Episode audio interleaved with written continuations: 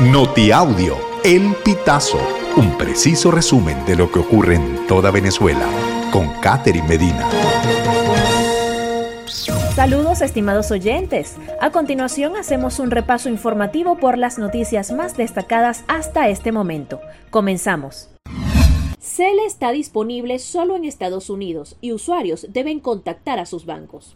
Esta semana comenzaron a correr rumores sobre la posible suspensión de este servicio bancario para usuarios en Venezuela.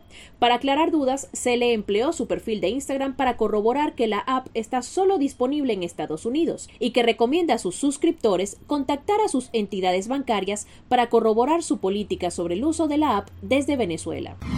Vecinos reportan botes de agua en la cerca de la carretera vieja de La Guaira. Desde hace más de 20 días, vecinos de los sectores Ojo de Agua, Nuevo Día, El Limón, Guamacho, La Herrería y Vista Hermosa son afectados por varios botes de agua en la carretera vieja de La Guaira. Así lo reportó una ciudadana a El Pitazo este 21 de noviembre. De acuerdo con la información, estos botes afectan a cientos de vecinos de la zona, pues no permiten que el agua llegue con presión a las tuberías de sus casas. Los habitantes reportaron que cuadrillas de hidrocapital están en el lugar y que esperan que este problema sea resuelto. En Miranda, médicos amputan brazo a niño mordido dos veces por una serpiente. Darvis Castro, hermano de la víctima, explicó a El Pitazo que el niño estaba pescando en una quebrada cuando lo mordió la culebra. El reptil estaba oculto en una piedra. Castro refirió que de inmediato llevaron al niño al hospital de Guatire. El viaje duró cuatro horas, debido a la distancia entre una ciudad y otra.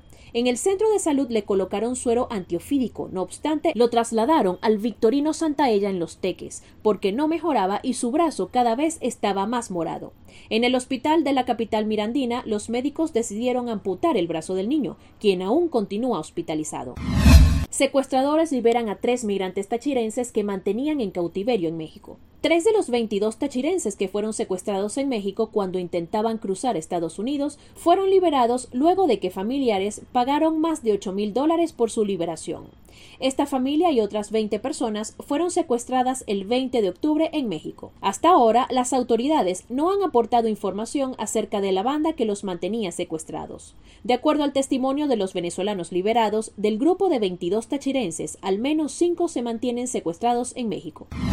Aumento del límite de tarjeta de crédito. ¿Cuál es el nuevo monto? Unos tres bancos en Venezuela establecieron recientemente un ajuste en los límites de sus tarjetas de crédito. Los clientes de Banesco, Mercantil y Banca Amiga vieron crecer sus límites durante las últimas semanas. Los nuevos montos se mueven ahora en un rango promedio que comienza en los 30 dólares y roza los casi 150. Estimados oyentes, este ha sido el panorama informativo hasta esta hora. Narró para ustedes Catherine Medina.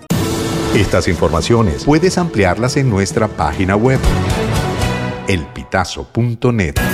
También recibimos tus denuncias vía SMS o WhatsApp a través del 0414-230-2934.